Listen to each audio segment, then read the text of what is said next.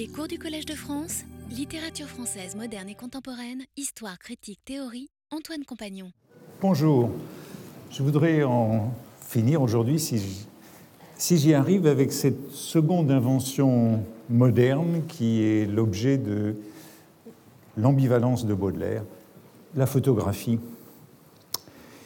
Et je voudrais euh, commencer par repartir de deux phrases sur lesquelles je suis passé un peu vite à la fin de, du dernier cours, portant sur les rapports de Baudelaire et de Nadar, puisque la photographie, c'est Nadar, puisque c'est grâce à cette euh, relation euh, d'amitié, de rivalité, euh, que Baudelaire s'est retrouvé au cœur de la photographie. C'est une relation, on l'a vu, de, connivence, mais aussi d'envie, comme entre des frères ennemis, fraternels et fratricides. Et je terminais à la fin de la semaine dernière sur cette phrase qu'on trouve dans Mon cœur mis à nu. Nadar, c'est la plus étonnante expression de vitalité. Adrien me disait que son frère Félix avait tous les viscères en double. J'ai été jaloux de lui à le voir si bien réussir dans tout ce qui n'est pas l'abstrait. Nadar, donc, c'était une force de la nature, euh, mais je me suis demandé après coup euh, ce qu'Adrien Tournachon, donc le frère de Félix Nadar, voulait dire par viscère, tous les viscères en double. Deux intestins, deux estomacs, euh, deux foies, mais aussi ça pourrait être deux cœurs, deux cerveaux, que sais-je encore. Euh, selon les termes de la médecine contemporaine, Nadar était donc euh, un splanchnodime, un monstre au double viscère ou un monstre double par les viscères, puisque c'était l'un des objets euh, d'étude de la médecine contemporaine. Et puis il est aussi intéressant que cette remarque vienne d'Adrien, le frère cadet de 5 ans, avec qui Nadar a été longtemps en procès euh, je crois que je l'ai évoqué, de 1856 à 1859, sur le nom Nadar, la marque Nadar, puisque le frère s'était installé comme photographe sous l'enseigne Nadar jeune. Euh, Nadar euh, aîné a remporté le procès et a gardé l'exclusivité du nom, mais c'est un long procès, donc c'est une longue querelle entre les frères qui se sont finalement réconciliés, Nadar continuant d'aider financièrement son cadet. cette remarque sur les viscères doubles date vraisemblablement d'après le procès et la réconciliation. La seconde phrase sur laquelle je terminais, c'était celle-ci dans euh, ce texte euh, du salon de 1859, Le public moderne et la photographie, qu'on a regardé donc d'assez près euh, la dernière fois, bon, la phrase peut-être la plus forte, la poésie et le progrès, emblématisés par la photographie. La poésie et le progrès sont deux ambitieux qui se haïssent d'une haine instinctive et, et quand ils se rencontrent dans le même chemin, il faut que l'un des deux serve l'autre.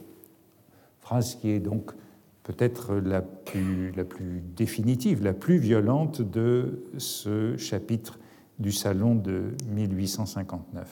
Eh bien, c'est avec cette phrase que je voudrais reprendre et avec la lecture du Rêve d'un curieux que j'entamais la semaine passée, hein, ce poème de l'édition de 1861 dédié à FN, FN étant Félix Nadar, avec euh, cette énigme de, du chiffre, de l'incognito de ces initiales, répondant à la volonté de Nadar ou à celle de Baudelaire. Pourquoi les seules initiales hein? Et je comparais la dernière fois, je crois, avec euh, Rêve parisien pour Constantin Guis, qui est décliné euh, au long. Voici donc ce poème dans sa première publication de la revue contemporaine le 15 mai 1860, connais-tu comme moi la douleur savoureuse et de toi fais-tu dire, ô l'homme singulier, j'allais mourir. C'était dans mon âme amoureuse, désir mêlé d'horreur, un mal particulier. Angoisse et vif espoir, sans humeur factieuse, plus allé se vidant le fatal sablier, plus ma torture était âpre et délicieuse. Tout mon cœur s'arrachait au monde familier. J'étais comme l'enfant avide du spectacle, haïssant le rideau comme on est un obstacle. Enfin, la vérité froide se révéla. J'étais mort sans surprise et la terrible aurore m'enveloppait. Et quoi n'est-ce donc que cela? La toile était levée et j'attendais encore. Le second tercet de ce sonnet, ou plus exactement les vers 11, 12 et 13, se lisait autrement dans la lettre de Baudelaire à Malassis, où le poème était copié le 13 mars 1860, donc à partir du vers 11. Mais voilà qu'une idée étrange me glaça, j'étais mort au miracle, et la terrible aurore avait lui. Quoi, me dis-je alors, ce n'est que ça. La toile était levée et j'attendais encore. La chute dans cette première version était bien plus familière. Hein. Quoi, me dis-je alors, ce n'est que ça. Avec euh, l'enjambement, me dis-je alors, et puis cette rime glaça, une idée étrange me glaça, ce n'est que ça. Nadar est traité euh, en tête de ce poème dédicataire d'homme singulier au deuxième vers, et j'avais évoqué cette épithète qui est fréquente chez Baudelaire et qu'il utilise pour traiter euh, la plupart de ses admirations. Mérion, Constantin Guis, Baudelaire lui-même sont qualifiés d'admirables. C'est une épithète de caractère, toujours laudative, et qui place certainement Nadar dans ce groupe des esprits forts. Et puis, on peut noter cette rime singulier familier. Je crois que Rémi Brague, il y a quelques semaines, avait commenté cet euh, adjectif également. Poème de curiosité devant la mort, hein, désir et horreur de la mort, angoisse et espoir, âpreté et délice, l'attente de la mort comme celle d'un lever de rideau. Au théâtre, mais peut-être aussi dans tous ces spectacles optiques contemporains, panorama, diorama, lanterne magique, fantascope, etc. Et j'évoquais à la toute fin du dernier cours l'hypothèse de l'historien de l'art Éric d'Aragon, selon lequel il pourrait s'agir d'une pause devant la chambre noire. L'expérience de la mort, je le cite, est décrite comme celle du passage de l'attente avant un spectacle à une autre attente qui peut s'assimiler à une pause devant la chambre noire. C'est la mort qui semble photographier et révéler l'attente, la déception, la naïveté de l'enfant avide du spectacle. C'est une interprétation euh, audacieuse sans doute, mais qui a été reprise, développée, systématisée euh, par Philippe Hortel, puis Jérôme Tello le poème relaterait une séance de pause photographique, analyserait le conflit du poète et du photographe, ironiserait sur le résultat de cette photographie. Il s'agirait, selon Philippe Hortel, du face-à-face du poète avec la mort qui prend la forme d'une séance de pause chez le photographe.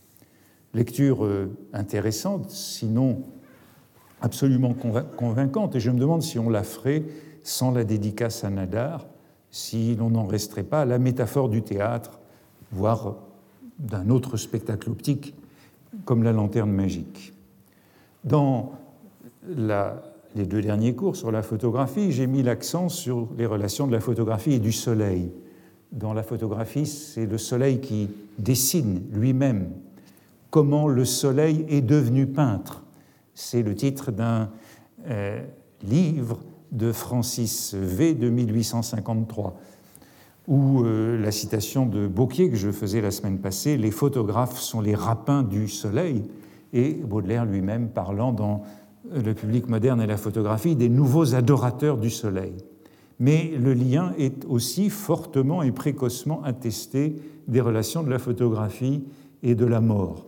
L'identification est courante entre la chambre obscure ou la chambre noire, optique avant de devenir chimique, et de la chambre mortuaire, entre le voile noir derrière lequel se dissimule le photographe et le voile du deuil, entre l'immobilité requise par la pose photographique et la rigidité de la mort, ou encore entre la prise de vue et le vol de l'image. J'avais cité la peur de Balzac, telle qu'elle est euh, relatée par euh, Nadar. Entre, enfin, le portrait photographique et l'image ou le masque mortuaire, le spectre. Et la semaine passée, nous avions vu que pour Baudelaire lui-même, la photographie avait un poids, une implication métaphysique ou théologique. Dans ce poème, on peut donc faire l'hypothèse que la déception de la mort euh, soit dite à travers la déception du sujet photographié qui attendait une révélation de cette expérience. Or, euh, selon les deux versions du poème, ce n'est que ça, ou n'est-ce donc que cela? La photographie est une allégorie de la mort bien établie. On pourrait encore citer beaucoup d'emplois de l'image de, de la chambre noire dans la langue et la littérature contemporaine. Et on pourrait aussi citer beaucoup de témoignages sur la déception liée au supplice photographique qui est par exemple parodié dans ce numéro du journal amusant que je citais la semaine passée, abat la photographie par cette parodie de Marcelin, qui raconte ainsi ce qu'il en est d'une pose photographique. C'est une femme qui monte chez un photographe, vous montez cinq étages et vous arrivez tout essoufflé dans une sorte de cage vitrée prise en saillie sur un toit, où le vent siffle et la pluie ruisselle en hiver, où le soleil darde en été. L'atelier du photographe, c'est un atelier de peintre pour profiter du soleil transformé en haut d'un immeuble parisien. Au milieu se dresse un fauteuil d'opérateur surmonté d'une tige de fer avec un tampon pour tenir la tête. En entrant là, vous éprouvez cette répugnance instinctive analogue à celle que cause le salon d'un dentiste. Un monsieur que vous ne connaissez pas s'empare de vous comme d'une proie, vous fait asseoir, vous palpe, vous manie à son gré, vous fait pencher la tête, plier un bras, étendre l'autre, rentrer vos jambes, sous prétexte d'éviter les raccourcis. Et l'épreuve continue, euh, la description, avant justement qu'on tende à la pauvre femme l'épreuve photographique qui résulte de l'expérience. Horreur, horreur, horreur, quoi cette chose noire, voici l'illustration, charbonnée, ce fantôme dans cette cave, ce fantôme dans cette cave, le côté fantomatique de la photographie, ce visage tiré, ses yeux éteints, ses rides dures, ce gros nez, ses grosses mains, ses gros genoux, c'est moi. Que faire cependant? Il est convenu qu'une photographie est un chef-d'œuvre de ressemblance, vous payez. C'est l'un des grands griefs, la photo rend prognate, euh, acromégalique. Hein. le nez, les mains, les genoux sont grossis. Et euh, on enfouit la photo, c'est comme ça que se termine la scène, dans l'écrin, dans un tiroir, l'écrin étant lui-même comparé à un tombeau. L'image, c'est celle de cette image mortuaire dans son tombeau. Ah, autre illustration, je ne sais pas si vous pouvez lire le texte à droite, à ce cadet-là, quel pif il a.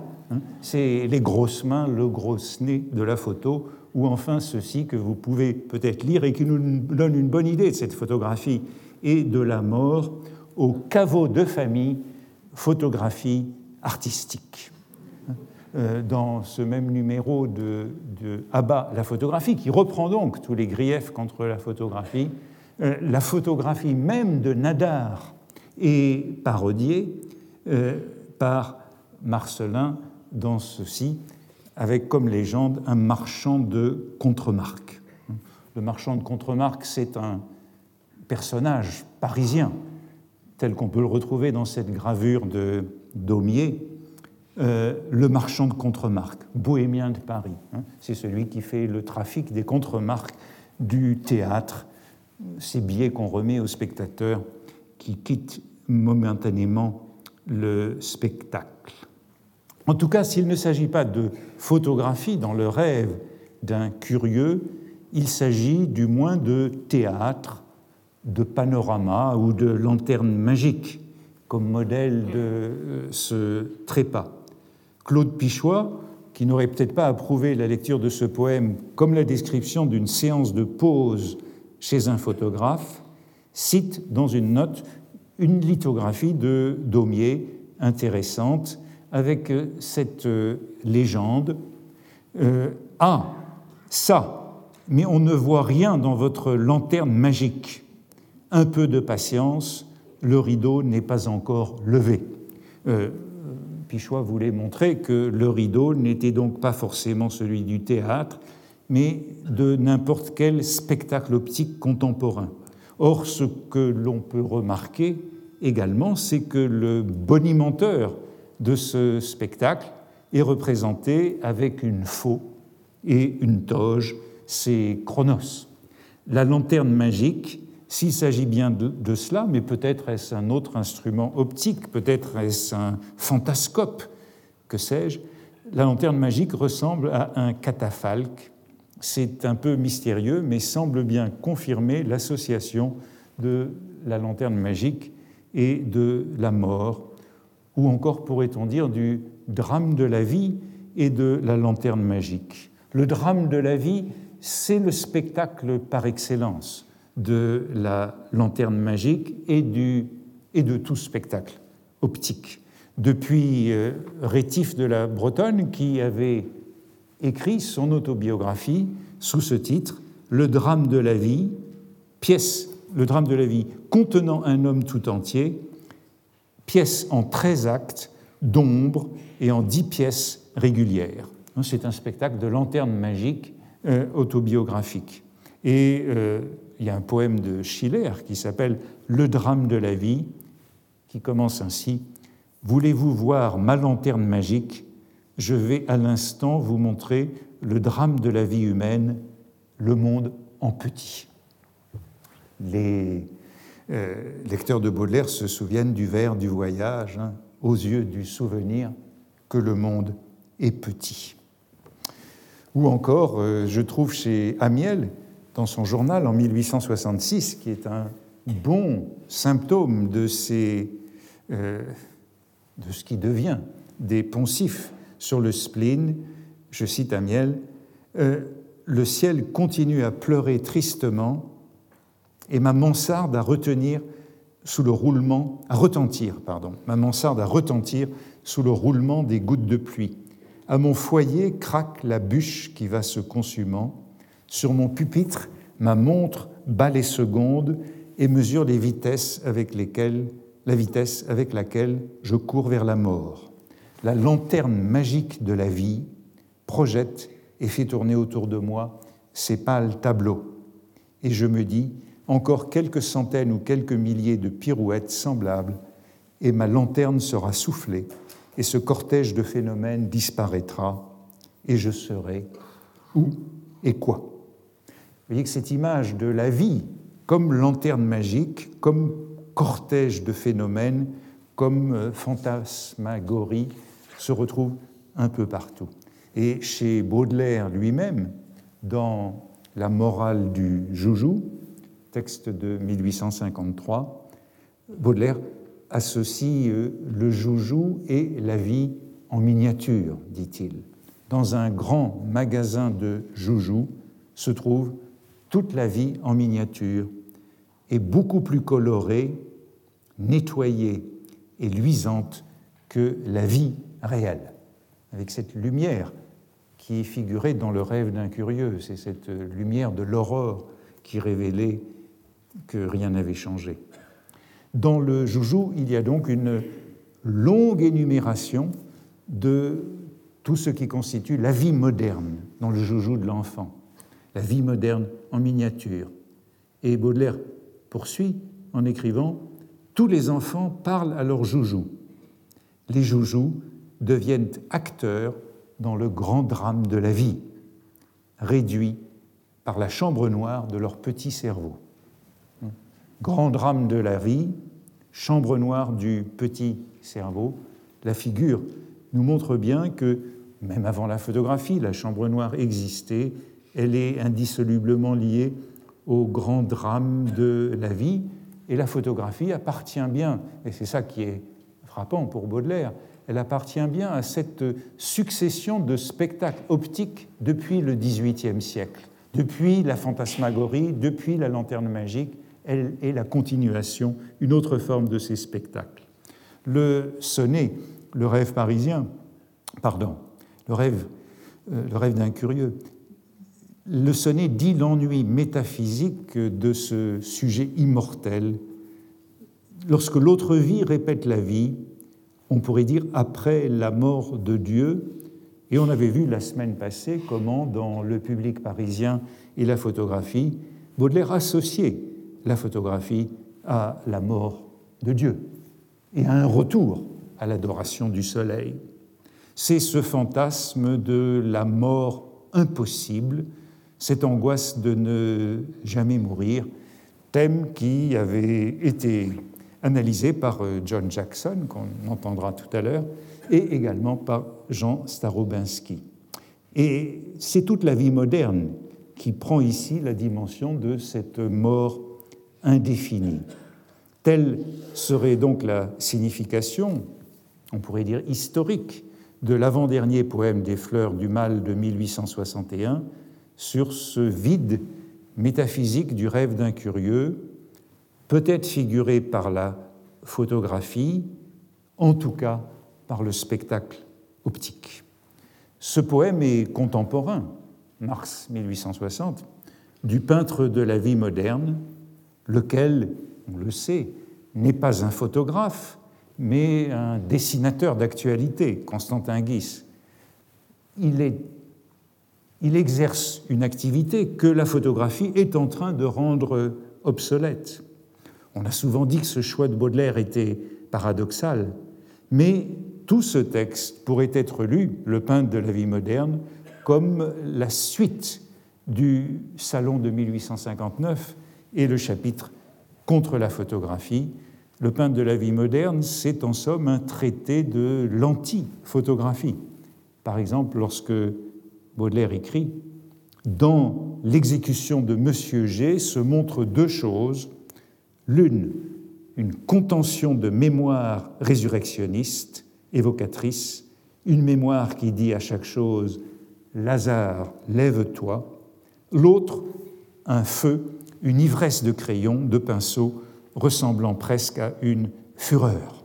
vous voyez que ce crayon, ce pinceau de Constantin Guis rivalise avec euh, le soleil du photographe, ce soleil qui dessine lui-même cette euh, lumière.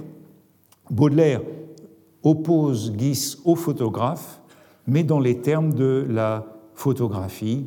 C'est l'œuvre de mémoire contre l'instantané.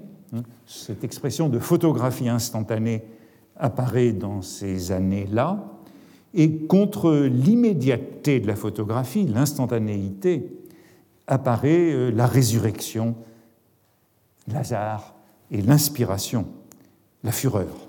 Le Lazare du Nouveau Testament est opposé au miracle qui se produit, si j'osais dire, au 113 de la rue Saint-Lazare, où se trouve l'atelier de Nadar. Sur euh, cette lancée, il y a eu d'autres interprétations de poèmes des Fleurs du Mal comme de scènes photographiques. Par exemple, La mort des amants, où euh, on a vu des mots techniques de la photographie.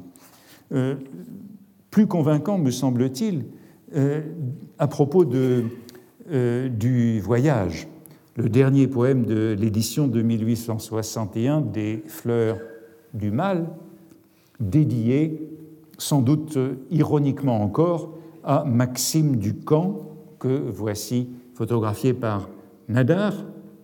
Maxime Ducamp, qui est le photographe du voyage de Flaubert en Orient entre 1849 et 1851.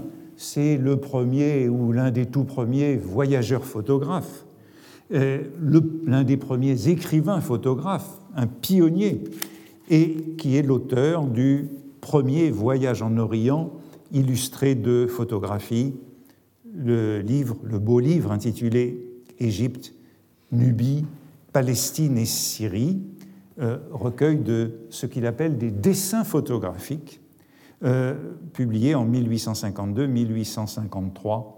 Et bon, certaines de ces photographies sont bien connues, comme celle de Flaubert, en haut de, cette, euh, de ce dessin photographique à Abu Simbel ou du temple d'Andera ou de Karnak. Photographie de Maxime Ducamp. Jeune photographe, tout jeune photographe, Ducamp a été, en tant que tel, promu officier de la Légion d'honneur en janvier 1853. Et il y a une lettre de Flaubert qui se moque de cette euh, promotion de son ami. Voici ce qu'il en dit à euh, Louise Collet. Nouvelle, le jeune Ducamp, qui a à peine trentenaire, est officier de la Légion d'honneur. Comme ça doit lui faire plaisir, quand il se compare à moi et considère le chemin qu'il a fait depuis qu'il m'a quitté, il est certain qu'il doit me trouver bien loin de lui en arrière et qu'il a fait de la route extérieure. Flaubert est encore loin de publier Madame Bovary, et on trouve en somme le même genre de rivalité qu'entre Baudelaire et Nadar, entre le progressiste et le poète. Tu le verras à quelques jours attraper une place et laisser là cette bonne littérature. Tout se confond dans sa tête, femme, croix, art, botte, tout cela tourbillonne au même niveau et pourvu que ça le pousse, c'est l'important. Admirable époque que celle où l'on décore les photographes et où l'on exile les poètes. Hugo. Vois-tu la quantité de bons tableaux qu'il faudrait avoir fait avant d'arriver à cette croix d'officier? Quelle immense ironie que tout cela, et comme les honneurs foisonnent quand l'honneur manque. Hein Témoignage donc de l'amertume de Baudelaire, de Flaubert, non pas personnel, mais au nom de la littérature et de la peinture, désertée pour la photographie. On pourrait citer ici, si on avait le temps, toutes les déclarations de mon cœur mis à nu à propos de la Légion d'honneur. En tout cas, la dédicace à Maxime Ducamp du voyage serait ironique, car euh, Ducamp est le chantre officiel du progrès. Il faisait l'éloge du nouvel art photographique dans les chants modernes en 1855 hymne progressiste et positiviste publié à l'occasion de l'exposition universelle, celle qui déclenche justement la colère de Baudelaire qui écrit dans son compte-rendu de l'exposition ce fanal obscur, l'idée du progrès, invention du philosophisme actuel, breveté sans garantie de la nature ou de la divinité, cette lanterne moderne jette des ténèbres sur tous les objets de la connaissance. Je ne développe pas ce passage ici, on y reviendra sûrement, hein, ce progrès comme fanal obscur, comme lanterne moderne bien peu magique. Tout le voyage raille ce progrès. En tout cas, la prosopopée de la photographie chez Maxime Ducamp, qui figure après l'électricité et le gaz dans le poème La vapeur.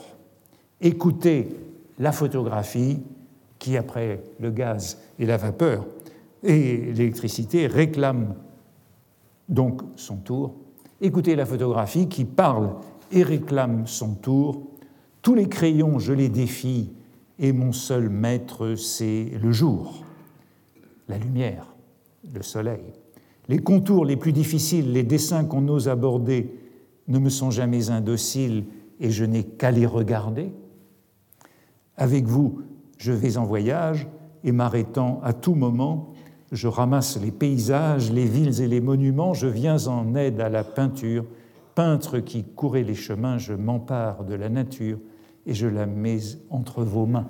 Donc cette photographie qui se présente comme euh, subalterne, auxiliaire, mais qui se révèle supérieure au dessin, puisqu'elle euh, aborde les dessins qu'on n'ose pas aborder, avec euh, ses yeux, avec son objectif qui est assimilé à des yeux. Hein.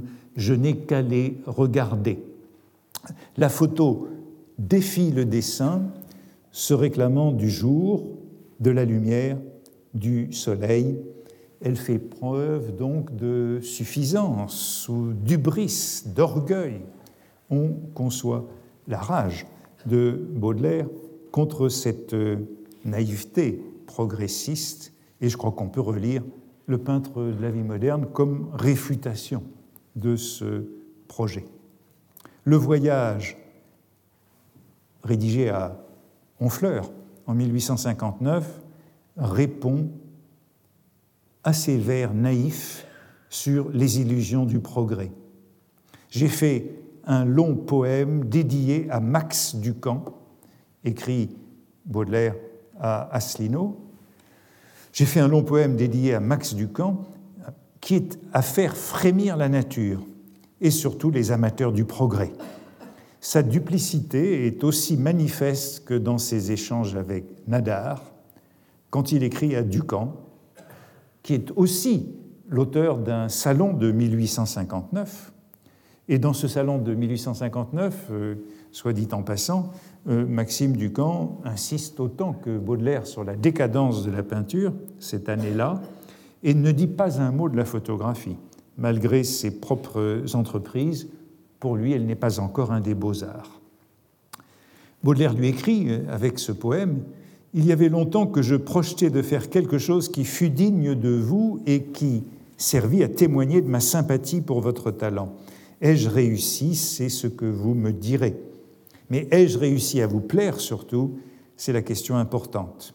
Si par exemple vous étiez choqué de mes plaisanteries contre le progrès, ou bien de ce que le voyageur avoue n'avoir rien vu que de la banalité, ou enfin de n'importe quoi, dites-le moi sans vous gêner, je ferai pour vous autre chose avec autant de joie.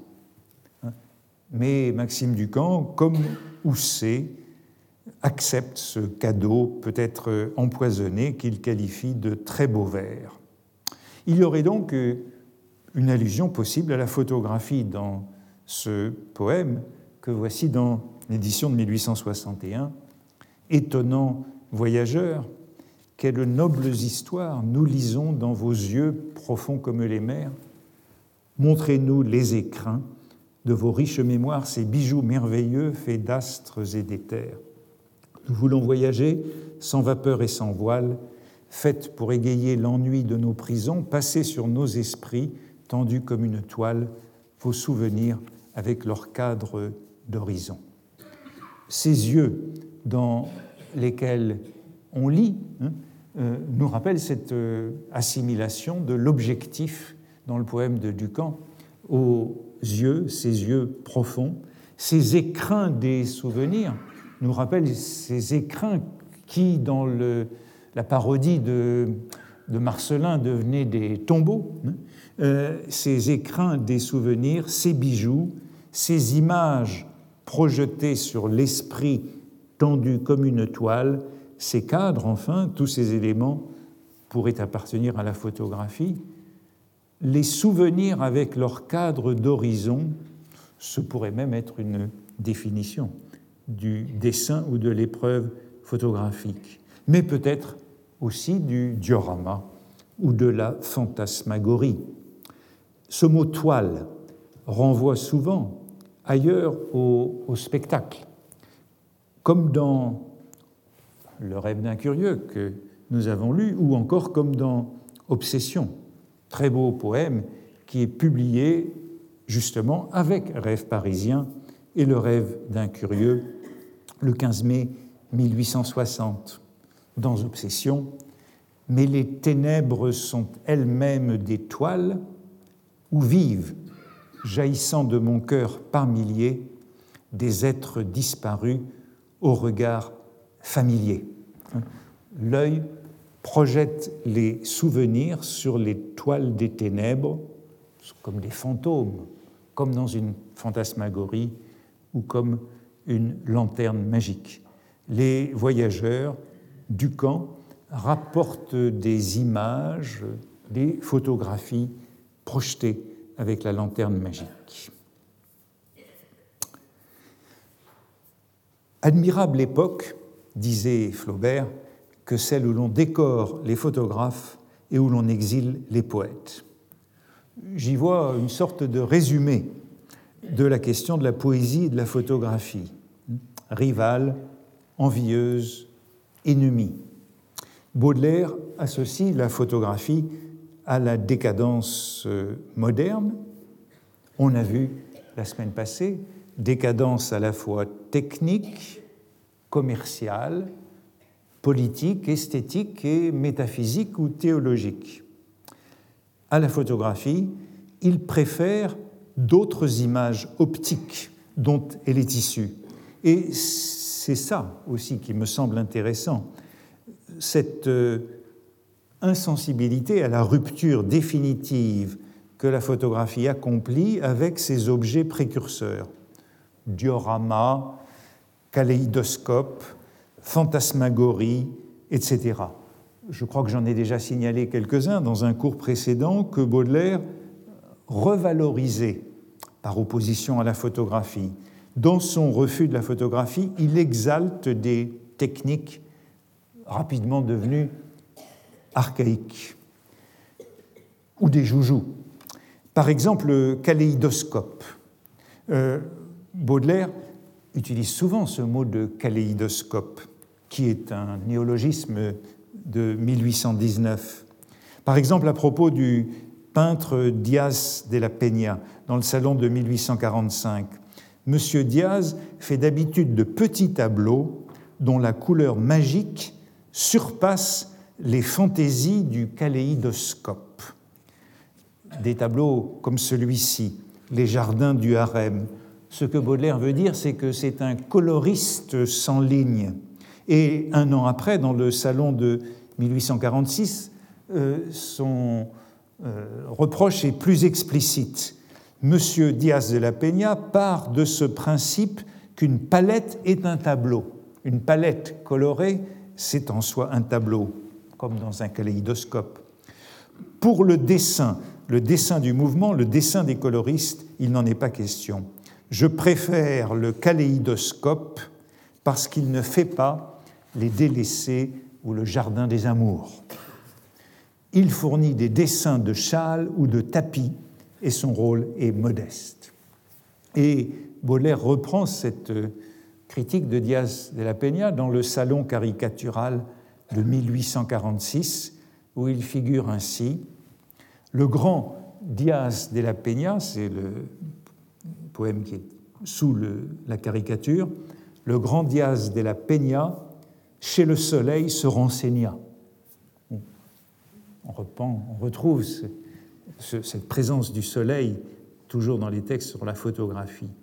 Chez le soleil se renseigna, puis il lui prit un grand rayon qui maintenant sert de crayon au grand Diaz de la Peña.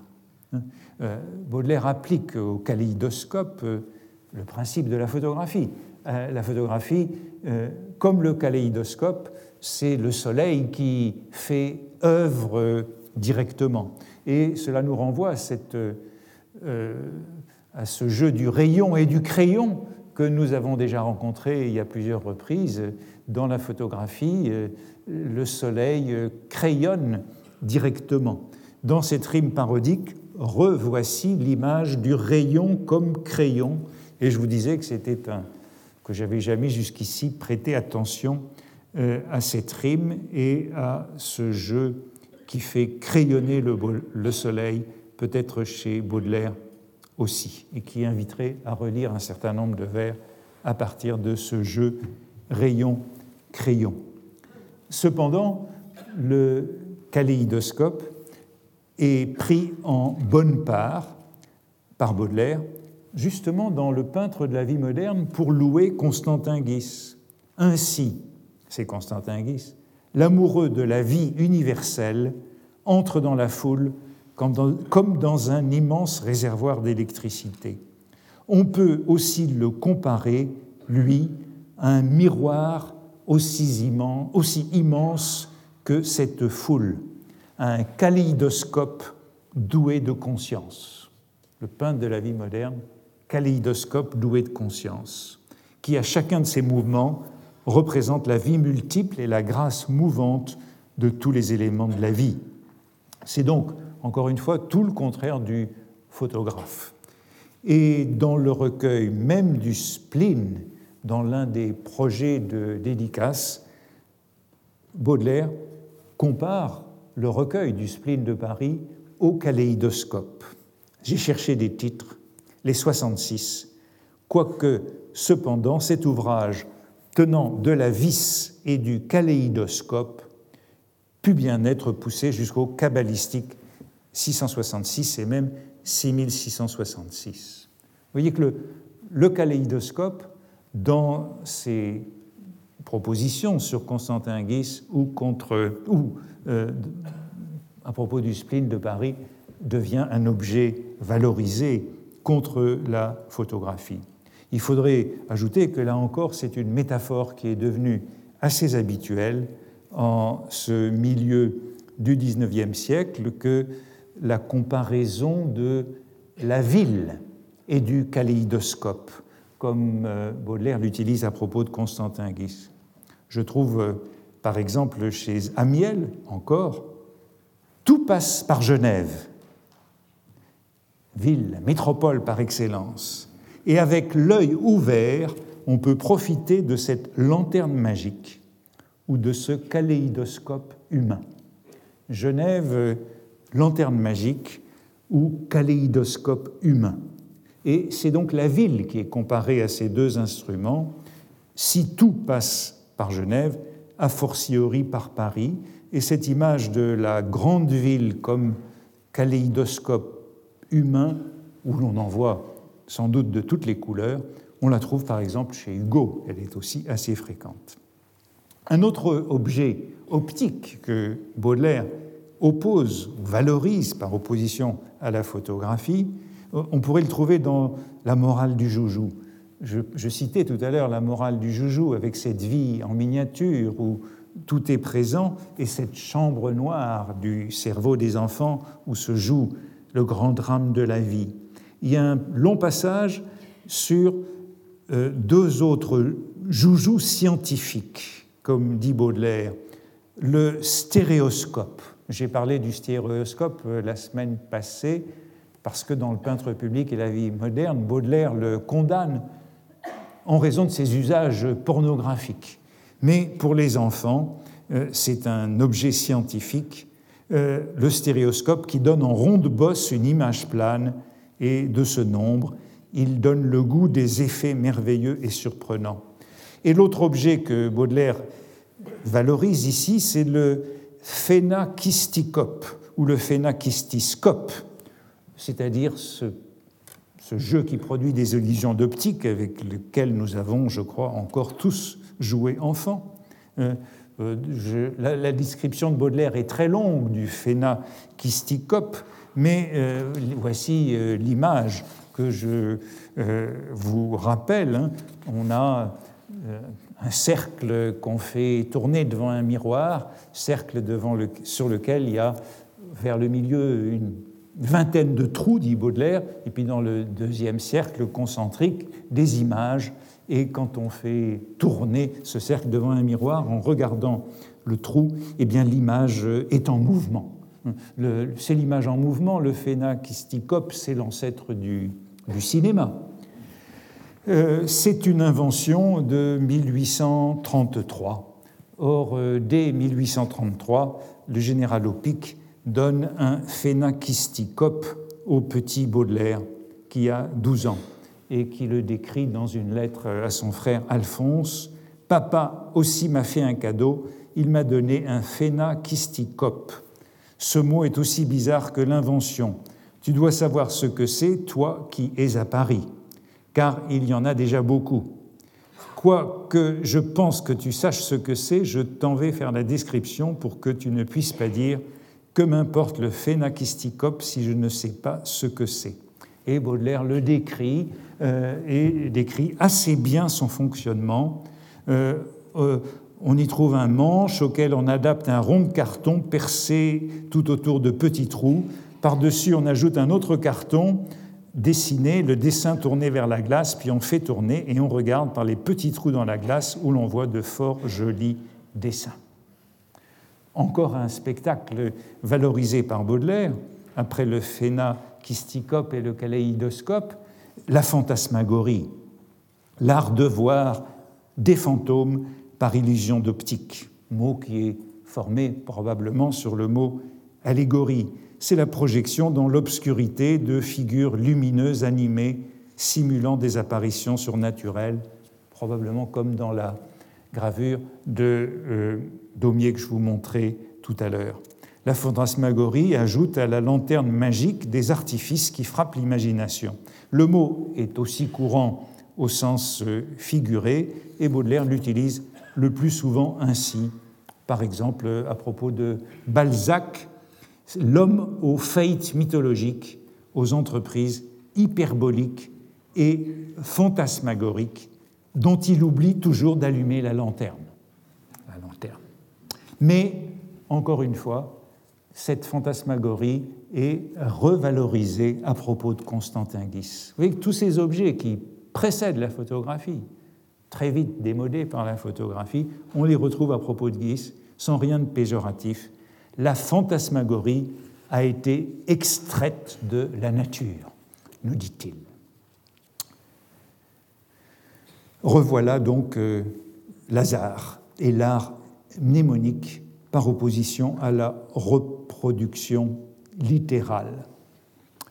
Dans le spleen de Paris, finissons sur cette fantasmagorie bien connue dans La soupe et les nuages. Ma petite folle, bien-aimée, me donnait à dîner, et par la fenêtre ouverte de la salle à manger, je contemplais les mouvantes architectures que Dieu fait avec les vapeurs, les merveilleuses constructions de l'impalpable. un poème qui est un pendant de L'étranger, premier poème du spleen de Paris sur les nuages. Et je me disais à travers ma contemplation, toutes ces fantasmagories sont presque aussi belles que les yeux de ma belle bien-aimée, la petite folle monstrueuse aux yeux verts. Et tout à coup, je reçus un violent coup de poing dans le dos et j'entendis une voix rauque et charmante, une voix hystérique et comme enrouée par l'eau de vie, voix de ma chère petite bien-aimée qui disait Allez-vous bientôt manger votre soupe, sacré bougre de marchand de nuages? Donc, les modèles qui sont opposés à la photographie mais la photographie elle-même est aussi présente, comme sous la forme de cette chambre noire que j'évoquais il y a un moment. La photographie, malgré tout, est le modèle de la sensibilité moderne, comme on peut le voir peut-être dans le poème Les fenêtres, qui nous montre une sorte de cadre photographique.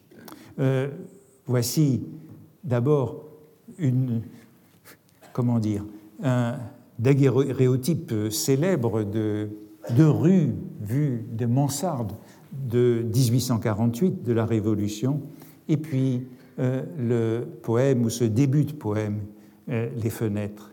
Celui qui regarde au dehors, c'est la version de 1863, la pré-originale, plus satisfaisante que celle de 1869, l'édition posthume, celui qui regarde du dehors. Celui qui regarde au dehors à travers une fenêtre ouverte ne voit jamais autant de choses que celui qui regarde une fenêtre fermée. Il n'y a pas d'objet plus profond, plus mystérieux, plus fécond, plus ténébreux, plus éblouissant qu'une fenêtre éclairée d'une chandelle.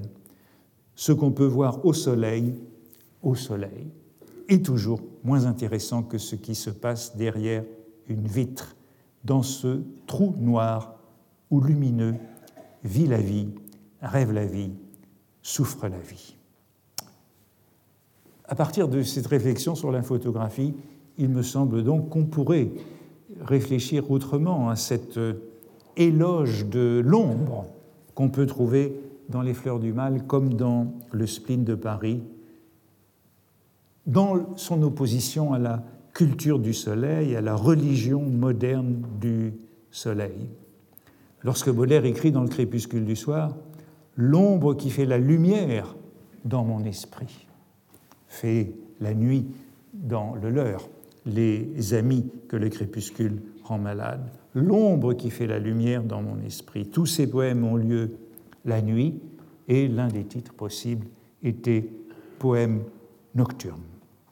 Et pourtant, malgré cette méfiance de Baudelaire à l'égard de la photographie, je voudrais aborder cette lettre de Baudelaire à sa mère le 23 décembre 1865, souhaitant une photo d'elle. Je voudrais bien avoir ton portrait. C'est une idée qui s'est emparée de moi. Il y a un excellent photographe au Havre, mais je crains bien que cela ne soit pas possible maintenant. Il faudrait que je fusse présent.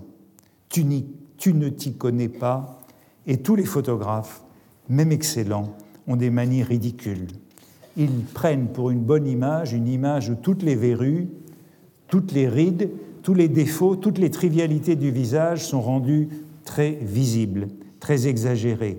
Plus l'image est dure, plus ils sont contents. Ce sont les caricatures de Marcelin qu'on voyait il y a un moment.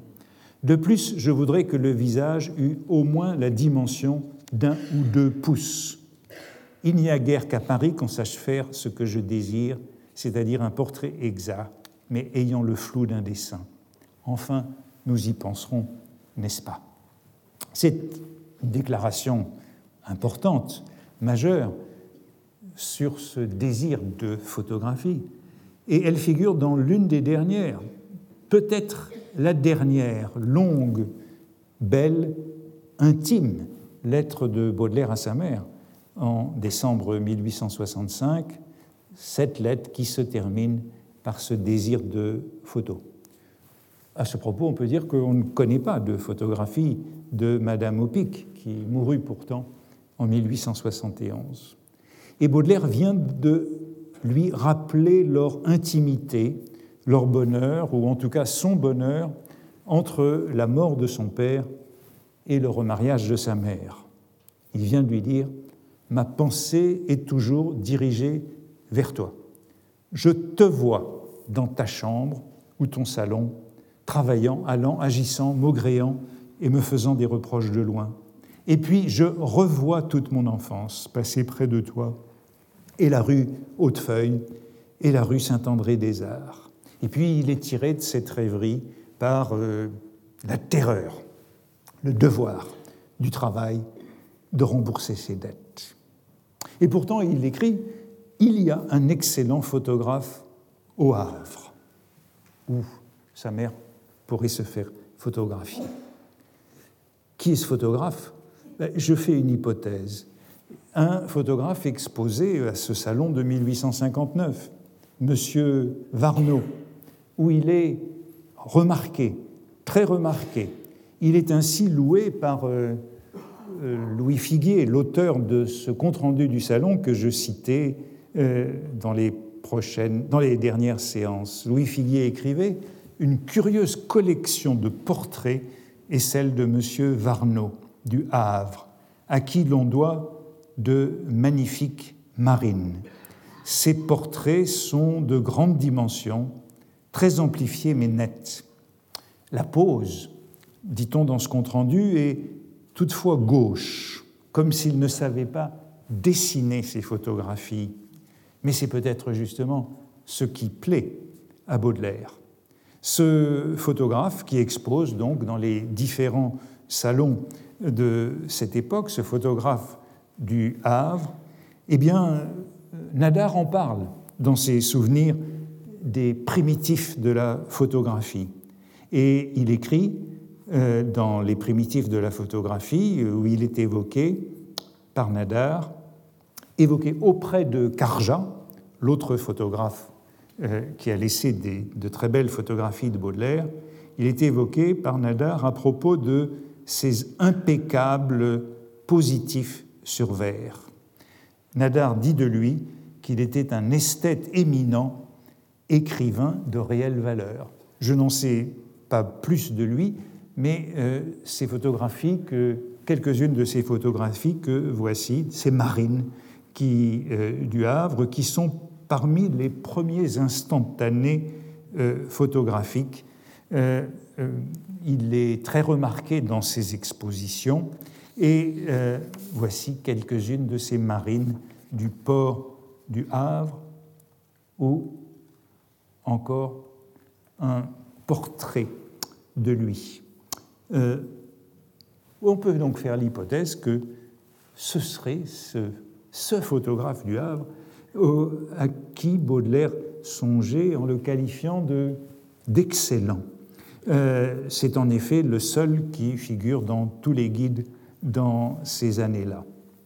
Et dans cette lettre à sa mère, Baudelaire dit sa méfiance pour le photographe, pour euh, la pose, pour l'image dure, celle qui déçoit dans la photographie, mais ce qu'il voudrait, c'est celle qui aurait le flou d'un dessin, par opposition au réalisme et à la copie sculptée. Ben, je voudrais terminer, malgré toutes ces réserves, en insistant, malgré toutes ces réserves de Baudelaire, euh, à l'égard de la photographie, en rappelant qu'il a néanmoins posé pour Nadar puis pour Carja, puis à Bruxelles pour Charlenay, sans doute avec euh, ambivalence encore, mais aussi avec complaisance, en tout cas sans se refuser à la photographie, et qu'en conséquence nous possédons un nombre non négligeable et même relativement important de photographies de Baudelaire. Si j'ai bien compté, mais je ne suis pas certain, nous connaissons sept photographies de Baudelaire par Nadar, cinq par Carja et deux par Charlenay à Bruxelles, soit 14 photographies, ce qui est beaucoup si l'on compare à ses contemporains. Et nous possédons un certain nombre de portraits, cartes que Baudelaire dédicaçait, euh, ces objets de consommation son attitude est donc bien caractérisée par cette avance et ce retrait, cette tension entre technique et idéal. Mais il a accepté de se soumettre, ce qui veut dire se taire, rester immobile dans la pose photographique, même s'il n'a pas toujours été immobile, puisque l'une des photos les plus belles, c'est celle-ci du musée d'Orsay, ce portrait de trois quarts, flou, raté, puisque le modèle a bougé et resté insoumis à la pose. Mais voici du même jour ce portrait photographique qui, a servi à un portrait carte et qui a également servi à l'eau forte de Braquemont pour le frontispice de la deuxième édition des Fleurs du Mal. Ou encore ce troisième portrait du même jour retrouvé par euh, Jean-Paul Avis et Claude Pichois lorsqu'ils avaient fait cette très belle exposition Baudelaire à la Bibliothèque historique de la ville de Paris en 1993. Trois portraits du même jour montrant la pose. C'est celui-ci qui a été exploité. Les deux autres ont été donc laissés de côté. Et voici Baudelaire de face avec ce regard intense, une des plus belles photographies, une œuvre complice. Baudelaire savait ce que c'était que le portrait de poète. Il y était sensible à propos d'Edgar Poe, puisqu'il écrivait en 1860, à propos du livre qu'il préparait sur Edgar Poe, il écrivait il y aura, pardon, il y aura deux portraits, l'un qui est en tête de l'édition posthume des œuvres de Poe, le voici, l'autre qui ordre l'édition illustrée des poésies. Euh, si je réussis à faire mon entreprise, voilà la citation, si je réussis à faire mon entreprise, je les ferai reproduire avec un soin parfait.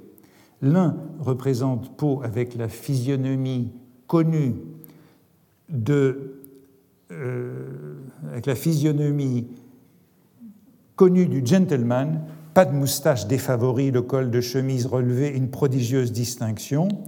L'autre est fait d'après une épreuve daguerrienne, la voici. Ici, il est à la française, moustache, pas de favori, col rabattu.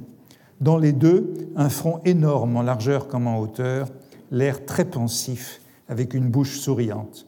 Malgré l'immense force masculine du haut de la tête, c'est en somme une figure très féminine. Les yeux sont vastes, très beaux et très rêveurs. Je crois qu'il sera utile de donner les deux. Or, Baudelaire écrit cette lettre, dit-il, sans ses collections, c'est-à-dire sans les images, qu'il décrit de mémoire, preuve qu'elles sont bien inscrites dans la chambre noire de son cerveau, attestant son attention aux détails du portrait du poète. Moustache, favori, col de chemise, front, cet air pensif, ce sourire, cette bouche souriante, cette impression de distinction, de force et de féminité. Beaucoup de choses dans ces portraits. Il existe ainsi de belles photos de Baudelaire comme des de. On le connaît par elle, il nous est familier grâce à elle.